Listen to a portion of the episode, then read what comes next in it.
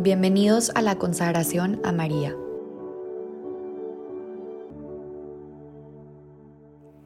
En el nombre del Padre, del Hijo y del Espíritu Santo. Amén. Día 16. María como Madre de la Iglesia. Virtud del día. Acogida maternal. Mujer, ahí tienes a tu hijo. Hijo, ahí tienes a tu madre. Las palabras de Jesús antes de morir tienen un valor de testamento. A partir de este momento, el mundo y la iglesia tienen una madre.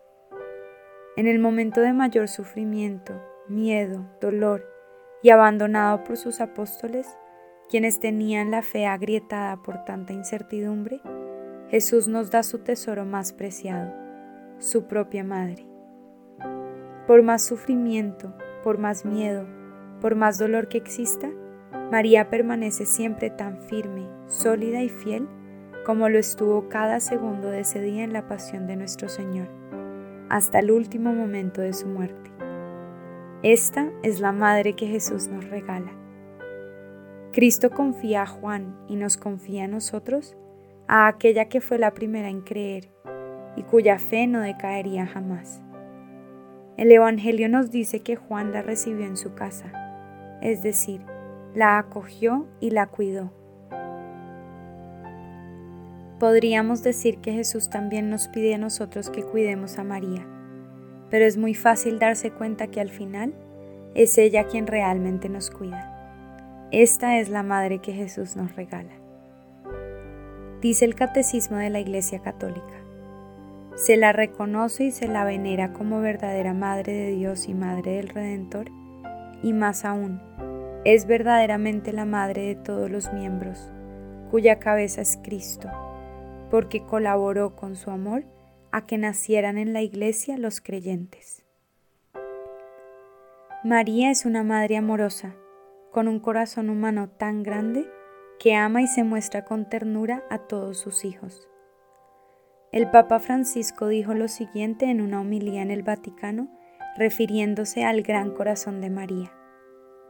Su corazón herido se ensancha para acoger a todos los hombres por igual, buenos y malos, para amarlos como los amaba Jesús. También ella abre su corazón a los pequeños, a aquellos que ni siquiera son conscientes de que la tienen como madre. Esto lo podemos ver claramente en sus apariciones. María se presenta con cariño ante los de corazón puro y sencillo, a la niña Bernardita en la Virgen de Lourdes, a Juan Diego en la Virgen de Guadalupe y a los pequeños pastorcitos Lucía, Jacinta y Francisco en la Virgen de Fátima. María, con un amor incondicional de madre, acompaña a su Hijo hasta el final de su vida en la cruz. El amor por su Hijo Jesús y la fe en Dios es lo que la mantiene firme, con esperanza, con la mirada puesta en la resurrección y en las promesas del Mesías que venía a salvarnos. En ese momento, María se convierte no solo en ejemplo, sino también en fuente de esperanza fiel y de una verdadera alegría por dar a conocer el gran misterio del amor de Cristo a los demás. Confiemos pues a María, nuestra Madre, los anhelos y necesidades de nuestro corazón, grandes y pequeños. Dejemos moldear nuestro espíritu con su maternidad y amor infinito, para que así traduzcamos nuestra vocación, misión y propósito en los deseos y anuncios de un Evangelio alegre y sin fronteras. Te invito a que te imagines todo el esfuerzo que tuvo que hacer Jesús para hablar estando clavado en la cruz.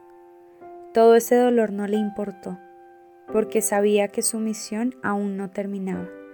Tenía una cosa muy importante por hacer, entregarte a su madre. Intenta responder estas preguntas en tu interior. ¿Soy verdaderamente consciente de que Jesús, antes de morir en la cruz, quiso dejarme a su madre como regalo? ¿Soy lo suficientemente niño, lo suficientemente sencillo de corazón para recibir el amor maternal de María y dejarme abrazar por ella? confío en ella como lo hace un niño pequeño con su madre.